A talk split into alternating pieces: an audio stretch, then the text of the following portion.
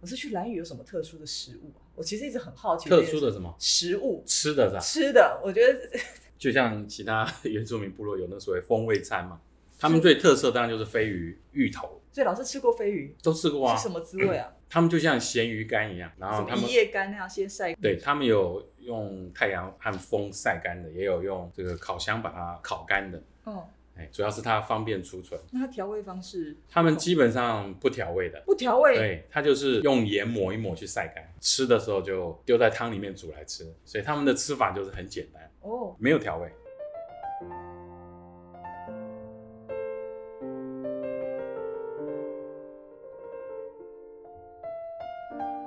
应该跟大家介绍一下，我们今天来的那个就是来宾是郭良文老师，是是交通大学，我们老师呢在学校哦是传播传所播研究所传播研究所教授，但您现在是主要是在上海，上海交是大。是哦哦，那因为疫情的关系，所以回 是是是是，回来，所以我们就赶快来跟老师录音。主要这一节录音是因为我们其实，在前几年我们合作了好多本啊、呃、蓝语有关题目的书哈，从雅美族歌谣是啊、情歌与拍手歌，还有古谣这两本开始，然后就跟老师做了一些出版的计划。那那两本到现在其实外面应该已经买不到了，是绝版啊的。可是我觉得那两本特别的珍贵。我我记得在做那个书的时候，特别知道说蓝语其实本身是没有文字没有文字没有文字。之前用罗马拼音，嗯，所以透过那个歌谣的传承，就是里面有带了非常多他们自己文化的故事在里面，然后可能这个族群的发展可能都在那个是歌谣中。蓝语的歌谣其实是非常富有文学意涵的。然后它是一种即时互动型的一种语言传递的方即式，时互动已即经时听起来很高科技呢。互动那不是它的调都一样，它有嗯一个调、对啊，它像吟诗的那种感觉。嗯。可是的内容呢，常常是要顺着特殊的情况去编的。比如今天有访客，那我就要唱一首迎宾歌。嗯今天我有大船下水典礼，然后有这个来宾给我一些祝福，那我要回答他的祝福，我就直接编进我的这个歌谣里唱给大家听。所以大所以那是一个即时互动，要很有智慧，而且很多的隐喻、文学的转喻，还有人际关系的复杂的一个关系链，在那个歌词里面，相当不容易的。所以不是大家都会唱吧？当然不是，非常的困难，而且这可能有失传的危机。嗯，在过去一直以来，母语在达悟族来讲已经是一个慢慢消失的一个语言对，啊，小孩子都不太会讲。嗯嗯嗯，因为在家里可能阿公阿妈啊，或者是爸爸妈妈，很多时候跟他们讲国语，所以语言的消失是第一个危机。第二个，他们从小没有学，所以歌谣呢，大概只有五十岁以上的人才才有一部分的人会，哦，还不是大呃家都啊，会、不是不是，一部分。哦，啊不过他们最近这一两也年有做母语的一直在复习母吗对，一直在哦歌谣的这个重新塑造，希望他们从小开始，小学开始就开始学唱嗯他们的传统文化这个歌谣的内容。嗯，嗯所以这是一个非常有深度的一个文学传统的一种歌谣，可是有面临了这个消失的消危失机危。机。所以那时候我们做了两本书对，，一一个是它的古典的歌谣，一个嗯是情歌跟拍手歌不同的形式的一种展现，是而且那时候那两本书都有附光碟啦，虽然虽然也是嗯还版还得到这个文化部的出版奖。对对对对对对对非常棒。但是可能要到图书馆 找。对，老师那时候为什么会开始做蓝语这个主题啊？其实也算是一个缘分吧，因为我有两个硕士生，他们都呃论文跟做蓝语相关嗯哦啊，或者是一他个们跟跳数位到典蓝藏语也还蛮特别的。对我有一个学生，他之前在台中做广播电台台长，嗯那在职生啊，啊那他就写有关于蓝语广播电台的论文，啊，所以那是第一个接触那个当时蓝文教基金会的对契对机。对，对嗯后来又有一个学生，他在呃中研院数位典藏那嗯边数位去做一些计划，对哦然后于于是我就透过这两个学生的介绍，很因缘际会，就进到了蓝语。老师你还记得你第一次进到蓝语的印象吗？第一次的印象，风很大，飞机晃得很厉害。 那时候只有十十几个人的小飞机吧，啊，对，所以它的跑道又短，所以第一个印象是哇，这个蓝雨的风很大。嗯，然后去了以后，当然哇，非常的漂亮，有一点像对世外桃源嗯是。的一种感觉的地方，嗯嗯嗯所以第一次去其实就是为了计划案过去。可以这么说。哦，第一次就是我的那个台中电台台长那位学生，是他带我去认识当时的这个蓝安文教基金会的董事长。哦，是哦，那他人也在现场，还有嗯基金会的那个执行长，所以我们就第一次接触，嗯，当时就听到他们说有非常多他们拍的一些当地的文化的纪录片啊是、幻灯片啊、照片啊，嗯以及他们也是第一个就原住民所做的这个报纸，那叫《蓝屿双周刊》，嗯嗯嗯，他们很多很多集，已经累积二三十年了。对但是他们苦于没有好的保存的方法，是是所以可以通过数位典藏的话，对他们来讲是一个很大的帮助。哦对对对，但是他们没有设备、经济嗯。来源跟人力所以，。我们那时候大概陆陆续续出了九本、十本书，其实都跟蓝宇这个数位典藏计划是有关系的。大致上都有关。哦对，我们在蓝宇相关的研国科会计划案，总共前后十年。那对，那前面七年都是数数位典藏的对相关计划，啊，后三年是另外一个也是国科会跟原住民发展有关的计划。嗯，我们去到那里做这样的一个计划，同时跟他们接触，然后呃嗯在因缘机会之下，也取得他们的合作跟信任，还有我们出版社这边的愿意的支持，所以出了这些书。嗯对，我们那时候作者大概有几位有持续就出了两本书左右，比如王桂清老师，特别是做对动物生态跟对鸟类文化，那当这两本书现在还看得到。然后我在看这两本书的时候，那时候在编辑，我觉得很特别的是他们的动物生态。我觉得我先讲一下这个书名叫《蓝屿动物生态文化》，我就特别提到“文化”两个字，是在书里面其实谈到的这些动物，不只是动物本身啊，比如说那个名名字是什么，然后对对啊对那个蓝语用达悟族语言怎么讲它，可是很特别是在讲文化遗憾。是因为其实对我们汉人来讲，我们了解自己的文化，或者我们接触很多西方的文化，美国啊等等，嗯，或日本等等，我们都还蛮熟悉。可是对于同样在台湾里面的这个兰屿岛或达悟族的这个嗯居住地，我们其实反而对他们的文化了解是很有限的。然他后们其实自己会不会年轻的小朋友也不太了解。啊嗯还呃好，他们有一些母语教育啊，或者对是一些教学，嗯，呃是慢慢的是有一些流失，因为很多到了可能高中或大学就来台湾工作或者是念书，是所以是有一点流失。嗯但他们也意识到这个问题，所以也很积极的希望能够重新保存他们的文化。嗯，所以这本书里面，我们特别就是中英对照也是一个特色，然后文化意涵也是一个特色。我们刚刚一开始讲说是蓝语的食物，我在看，比如说里面讲到鳗鱼，好，对台湾人来说，是这个鳗鱼很好吃啊，好，对，是更别说日本人非常喜欢鳗鱼。可是，在蓝鱼来说，是他们族人是不食用的鱼类耶，所这以个跟他们的文化就很有关嗯，系，那对当不对然，他们的日常生活都跟他们的的生存有很大的关系。嗯那这生存里面呢，就牵扯了非常多的故事，非常多的禁忌，非常多的规范。嗯哦，什么可以做，什么不能做等等。他们跟大海的关系是非常的密切，嗯跟他们的呃森林的文化也是非常的密切，所以我们可能要从所谓的生态人类学的角度来理解嗯原住民跟他的文化的关系。那之所以为什么不吃鳗鱼，因为在兰屿呢，其实很有趣的一个对照组的概念，一个叫做飞鱼文化，一个叫做恶灵文化。嗯，其实我觉得飞鱼文化跟恶灵文化是一体的两面。那也是神明跟恶灵的意思，可以飞，对，哦特别是飞鱼神或天神啊、哦他们觉得飞鱼是神圣的，是每年只有固定几个月会来这边，所以他们也不能滥捕，他们也必须能够珍惜。嗯那再加上为了要让他们能出海很安全的在那个小小的拼板舟上滑向大海去捕鱼，嗯嗯所以他们有很多的规范跟禁忌。嗯那其中有个最大的一个最主要叫做恶灵禁忌，是恶灵文化。这个恶灵，他们叫做阿尼杜，他们有人翻译叫魔鬼，或者是恶鬼，或就是就是鬼吧。简单来讲，嗯是那鬼有非常多的化身，那鳗鱼就是其中鬼的一个化身。然后他他们鬼还不是一个固定的形象哦哦，不是鬼没有形象的，哦，OK，哎，你要他描述恶灵是什么东西，他他可能会说臭臭的味道，他可能说没有脸，可是他他其实不，他没有一个形象的。嗯嗯，嗯而且这个恶灵不是只是指一个人或者是一个什么，它其实是无所不在。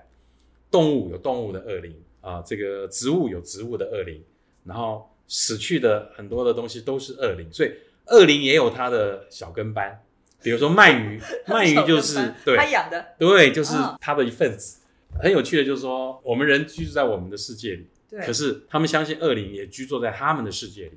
跟他们很多事情是一样，他们也要下水典礼，嗯他们也要比如杀猪来庆祝，也要干嘛？所以很多的故事，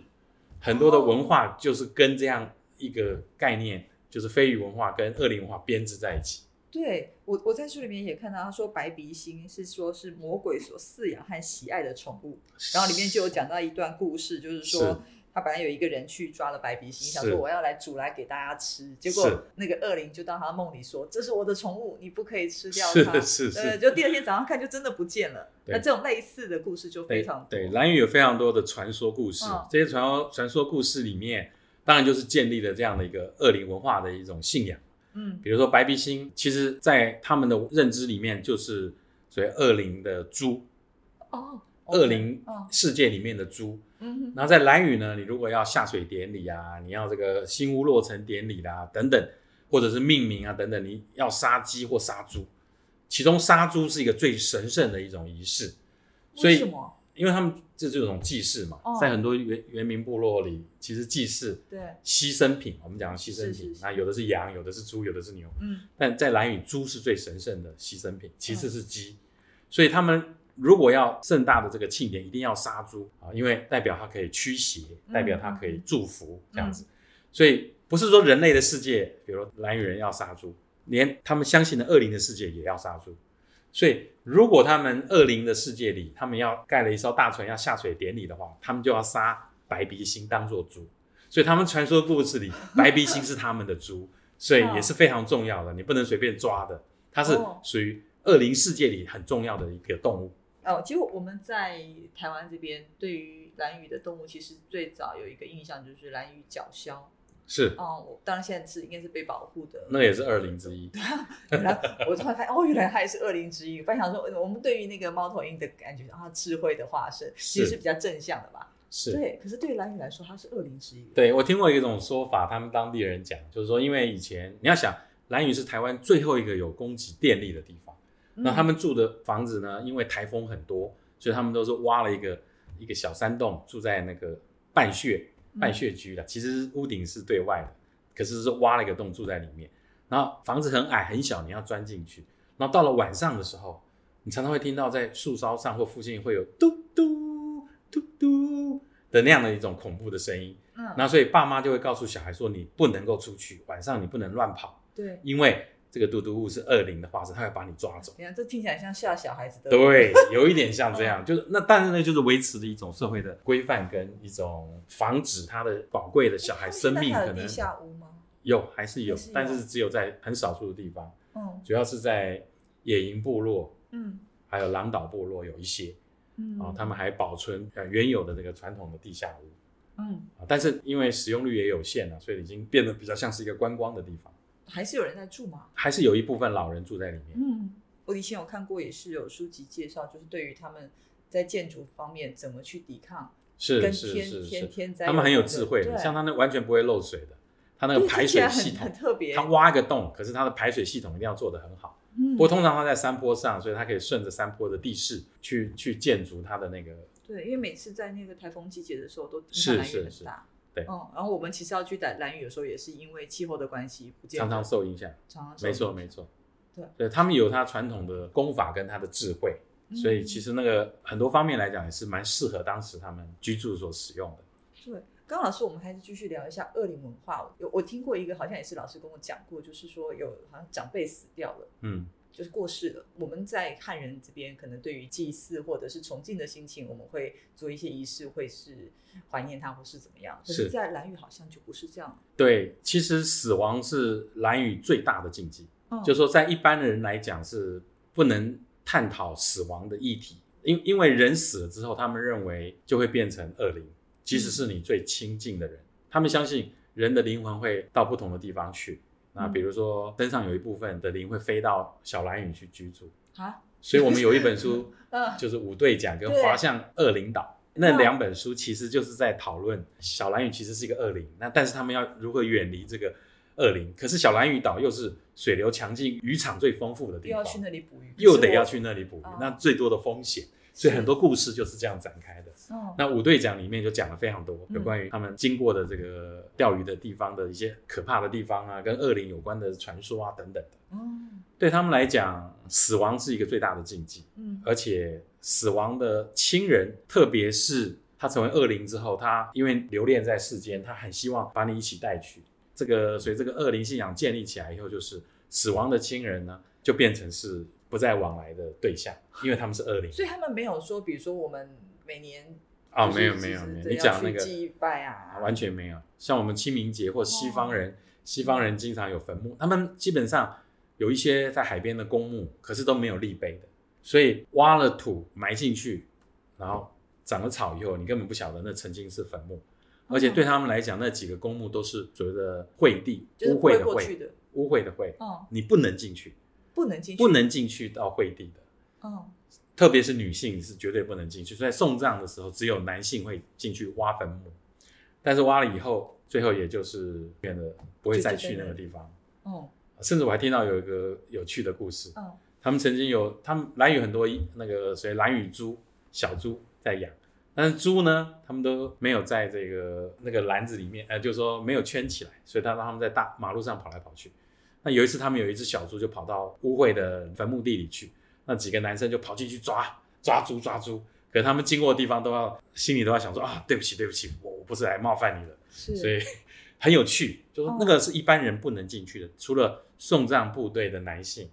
而且他们即使送完葬以后，他们所有用过的东西全部都要丢掉，身体要全部清洗干净，才能离离。开那个地方，因为那哦是一个污秽恶灵居住的地方。是，所以对他们来讲呢，为了避免他们还在的亲人过度的难过，或者是不能接受这个事实，所以嗯我想他们这样的一个恶灵文化，适时的建立了一种他们的社会规范跟制度。嗯，而且我们刚刚从前面聊到现在，其实他们很多事情是规定只有男生可以做，有些事情是女生可以做。的确是这样子。呃我想很多原住民的社会里，当然也有一些母系社会了。对，那他们那里就好像他们的拼板舟，只能男性参与，嗯男性去造舟、去雕刻、去下船、下海；女性基本上就是种芋头、种田里面，还有家事。所以他们的分工也跟有一些传统的部落有一点像，就是呃，比如打猎的、捕鱼的属于男性，嗯，啊，然后照顾小孩的、编织的或者是种田的就属于女性。嗯啊，所以他们是这样的分工。嗯，可所是以有一个有趣的现象，是，就是我在狼岛，他们有一次大船下水典礼的时候，嗯，他们的村长，因为村长是民选的嘛，啊，他们村长是一个女性，可是呢，大船下水典礼却是部落里要主办的大事，是由这个村长在主办。可传统来说，应该是女性是不行去的。对，有趣。哦现在但就是村长是他们女性有一条嗯环环岛公路嘛，一边是海，一边就是住宅。嗯那在狼岛那边的话，环岛公路下面就是十里滩，就是海滩，海滩就是他们仪式的中心点，就是所有的抛船典礼啊，对就在那里举办。可是只有男性还有小孩可以进去，嗯男性的小孩。那有趣的现象就是那一次我看到一排女性都站在马路的这一边，啊在远处观望。然后呢，更有趣的是，那个村长因为是女性，可是是由她主办，那怎么办？她就坐在一个面包车的上面，啊哈，然后呢用一个无线麦克风放两个大喇叭放在海滩上面，然用后遥指控的挥用遥控的方式说：“所以他哎，还这现在开始在宣传。所以他还是没有到现”，然后啊他不能到不能到海滩上面，哦，他在马路上面，对，很有趣。就是说，这当然是他们性别上的一个分工，嗯，但这个部分在当今的蓝语还是有被遵守着。目前还是这样子。目前蓝语应该是说，台湾原住民文化里还保有他们原有的传统文化里最多的一个部落。嗯，当刚刚前面提到，大家都比较偏向于文化啊，或是在他们的生态上面的部分。其实我们有出了一本是蓝语的族群认同与媒体，是哦，这里面当然就提到了，可能台湾这边更知道跟蓝语有关的关键词就是核废的问题了。是是是对。，这本书应该是讲说，是唯一一本我们去蓝屿做了很多田野调查研究的一些老师们，嗯，大家所共同合写的一本书。对，那其中有一个部分就是谈到有关于恶灵信仰啊、嗯那对所谓的核废料，在最早的时候，对于蓝屿人来讲，它就是一种新的恶灵，哦，它被认为是我们汉人带进去的恶灵。好、所以他们要极力抵制、反抗这样的一个所谓新的恶灵的这个一个东西进去，因为这毕竟对他们来讲是一个很不好的一个跟汉族、跟当时的国民党、后来的民进党的一个互动的一个经验，他们都觉得很不好。嗯所以呢，于是他们对于这个对抗核废料这件事情，他们就把它当做是一个对抗一种新的恶灵、外来的恶灵的一种做法。嗯，在这里面我们大概分了三个单元，里面包括传播媒体的发展与影响，这个就跟老师刚刚一开始讲说，开始接触到蓝宇跟蓝安基金会，然后这边还有当地的蓝宇广播电台，然后是这边有做了一些呃文章的讨论。哦，包括这是我们好像是传歌系的老师魏丽老师、玉佩老师，他们也做了一些研究。是我们当然是希望从当地人的角度，或者是所谓原住民的主体性一种所认以他们其知。实在地媒体还对有有一个规模，或者是说在在地认同度是高的，比如说他们在地的广播电台，在地是的是，刊没错物没错。嗯当然，莱恩是是基督教建立的一个一个团体啦，啊对，它被也被认为是外来的团体，但是在是。为当地做一些事情。那嗯他们自己也有一些其他的媒体，就是说一些报纸或者是一些期刊啊等等，嗯那他们会凝聚他们的一些一些力量。嗯但是总的来讲呢，呃，这个比我们汉人的主流媒体了解或报道有关于核废料的事件，要对他们来讲，他们更从他们自己的主体性，比如说族群的繁衍啊、生态的维护啊这些，他们的最关心的一些价值的角度去切入嗯啊。那当然，呃，比如台湾的一些主流的报纸，可能会从另外一种角度去看待这个问题。那就有一些就不是真的能够深入到他们的生活的核心，或者是完全掌握他们的主体因为我性们。从他者去看他，比较会从他者或者是从呃主流的人来看待弱势的人的那些角度。当然，这里面也不乏支持啊、同情啊或什么。嗯，可就是是我他的出发点还是跟他们在地我知的道有媒一体是不一样些。蓝屿人对于这种的，就是所谓外来台湾过去的，所谓你你们好像是比较高的，然后来看待我们的那个心情是，其实反弹蛮大的。对对，呃，有有一些我们熟的蓝语的人，他们常常讲一句话说：“我们蓝语最不缺就是外来的研究者。”嗯，太多人想要去蓝语所谓的做研研究究嗯，但是这个做研究完全是站在自己的需要，比如你的写论文啊、你的升等啊、你完成你的计划等等，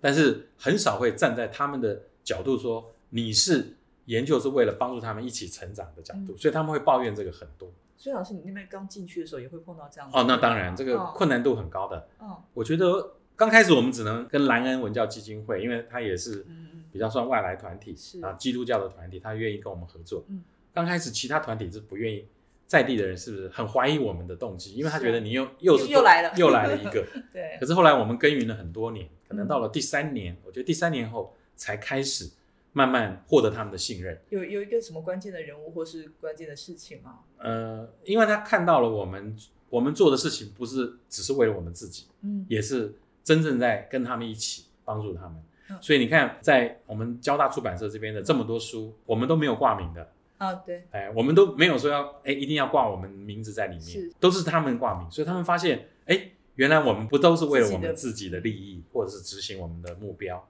嗯，也真正站在他们的立场。所以后来倒过来了，他们很多东西都希望我们帮他们做，很多都希希望我帮他做数位出版，是哦，或者是说数字典藏，嗯或者甚至看能不能请交通大学出版社也协助他们出版等等，是，嗯他们主动愿意拿出来。我举那个王贵清的这个动物生态，你刚刚讲的，对还有鸟类的这个书，太多人想要找王贵清出版，他一律否决。嗯他有史以来只有跟我们交通大学出版社有合作，是因为他发现我们是对比较真的会站在他们的角度，不会利用他们，因为他们觉得他们常常被利用，啊，所以他们不太信任我汉觉人。得那个非常高度的尊重是有的，对他们怕汉人就掠夺他们的，就用了他拿们了，他们的东西，对然后就就舍弃他们了，对，舍弃他们，或者是拿东西，其实对当地人根本没有什么好处，嗯嗯，所以他们非常排斥这个。有很多出版社找王贵清，因为他有太多精彩的照片，太多东而西且。王慧清本人就很传奇吧，因为她其实不是所谓呃，哦她比如说不是生态学家，不是不或是者，他对，他在他他只是蓝屿中学的工友，以前他是潜水的教练，嗯，所以他对鸟类、对潜水都非常有兴趣。那很多中研院的一些海洋生态的研究者、鸟类的研究会找他，嗯请他当研究助理，所以他从研究助理开始学习，开嗯始接触这些所谓科学的一些一些、嗯，一些内就容把，他本来有兴趣去做的一些观察的东西，甚至于文字化，对，结合了成为一种比较学术的或者比较严谨的一些科学的资料的收集啊，或者是一些探索的方法，或者是调查的方法，嗯，然后所以然后他包括他变成真正的专家了。对，然后当然在《亚美族鸟类文化》这本书里面，我们也请了就是郑汉文校长来一起加入，是对，就是郑汉文校长在兰屿朗岛国小当过四年的校长。哦，然后所以他是真正跟在地结合最完、最无缝接轨的一位学者，嗯嗯有史以来唯一的一位，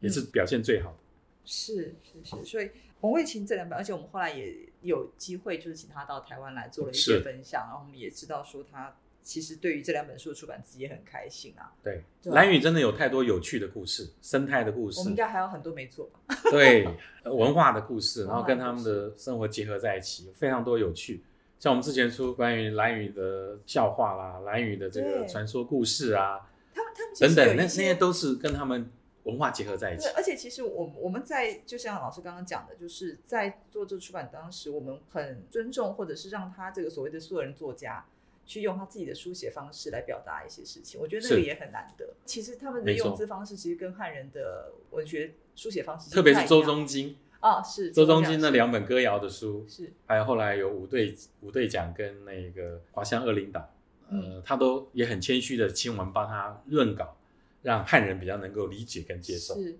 是是，其实他们这些素人作家不只是作家而已，他们也是研究者。嗯像周中金的歌谣的书，它是累积了二十年访问的记录、录音、访问，然后做拼音所的以记他录的当东时西。是因为自己非常觉得这个需要被保存下来，对好他觉得这他们这个传统文化非常重要，嗯，所以呢，他就用录音笔，靠然后自己的甚至力量用手人工去笔记录下来。嗯当时他来请我们帮忙的时候，他是扛着半个麻 布袋，撒撒了一地，嗯，然后很多他的手稿，是然后我们都觉得哇，非常的感动。嗯，嗯所以那时候就出了两本有关于歌谣的书。对对那个那个应该算是最有文文学价值、最有嗯传统意义的，对于蓝宇来讲最重要的两本书。对，然后所以后来也出了后来就是各种的故事、对各种的传，他自己把 说，对他长篇小说写的，其实你仔细去看里面，当然是跟飞鱼捕鱼有关，可是捕鱼的文化里面几乎都是伴随着恶灵文化，它嗯嗯，非常多的有关于蓝宇的恶灵的信仰我觉跟得文真的化是在很特里别面，的，而且在很不一样，这些只而要且很你有跟趣蓝宇有关的书籍里面，其实都可以看到那个在讨论啊！每一本 都有本都有很多的故事里都是跟恶灵信仰有关。嗯，只要是出现飞鱼，就跟恶灵有关。它是，所以我才所以回到前面讲可的是一他体的两面。可是他们很特别，是说他们也吃飞鱼啊，并不会因为它是是飞鱼是他们最重要的蛋白质的来源，啊，但是他们非常的谨慎而且神圣，嗯，哎所以有招飞鱼祭啊，对飞鱼要很他恭们敬很。多祭典是，这而且样捕飞鱼有很多规定的，你不能哦不是一开始有飞鱼就可以去捕的嗯啊，可能刚开始只能是一人的小船，后来二人的小船，你那种所谓五队讲十人的大船，要到后来你才能去捕，而且要捕捕的鱼要怎么处理，要怎么切割，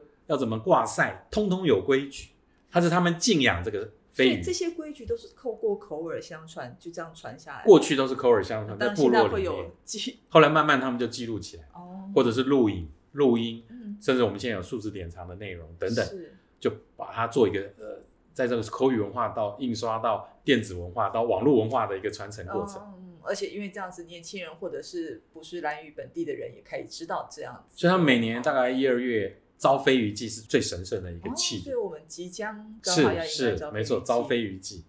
招完飞鱼季以后，他们才可以开始捕飞所鱼以，他们是最忙的时候嘛，会很忙吗，就开开始忙了，啊。就开始 忙。所以如果我们今天这个节目到时候应该是一月份会会大跟大家大家会听到，所以还来得及去兰屿。是去看他们的招飞鱼季，嗯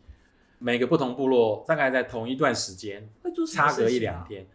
他们就是会有祈老，然后带着小孩到海边，嗯，然后算是一种传承。他们是，培养年轻的男生嗯也，要懂得捕飞鱼的做法，他们会去拜神、祭天、祭飞鱼神，嗯，然后可能就会杀鸡、杀猪等等嗯去祭拜，有这样的一个一个仪式跟活动。透过这样的仪式跟活动呢，他们一方面就是敬畏天神、飞鱼神，另外一方面就是开始迎接他们的飞鱼季，嗯，开始可以捕飞鱼。大概是他们有一个非常神圣重要的一个仪式，就是招飞鱼季。所以这个是可以查到什么时间？可以可以哦可以就是到他们的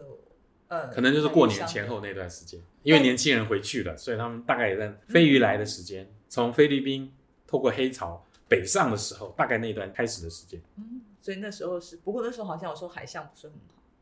对，要到三四月开始稳定，嗯，所所以当时三四五六月是他们捕飞鱼最重要的季节。嗯。但是交配鱼其实它就会有一些仪式，也可以让大家去更了解说这样子的一是个是是，而且不同这边部落是什么样有不同的仪式。你可以看到有一张照片，就是一排老人在海边，再把鸡抓起来，在天空上飞舞，一排的画面，然后小孩子手牵手在旁把边鸡，抓起来，所以是一只鸡，呃，每一个人手上抓一只鸡，所以有七八只鸡，然后小孩就手牵手在旁边学着招，等于有点像就是一个庆典的过程，很有趣的。哦，所以希望大家有机会可以去看看。是对，好，那今天时间也差不多，那谢谢老师来跟我哪们里分享。那真的听了这么多，其实知道还漏了很多， 所是以是，希望有机会，不管就是老师这边，或者是说蓝云那边的朋友，如果还有可能的话，我觉得我们也还是可以继续的耕耘这件事没情。错我没觉得错这是很有意义的事情，对于大学出版社，我们对可以持续来帮忙这件事情，把这样子的文化我想是透保过留下来。透过交大出版这些书做一个很好的开始，嗯，那可以让大家从一些故事啊、小说啦、歌谣啊，或者是一些生态文化的内容，慢慢的去了解这个有趣而且很多故事性的不同的文化。对，希望大家来认识蓝宇。嗯，也谢谢老师今天来，谢谢。好，谢谢。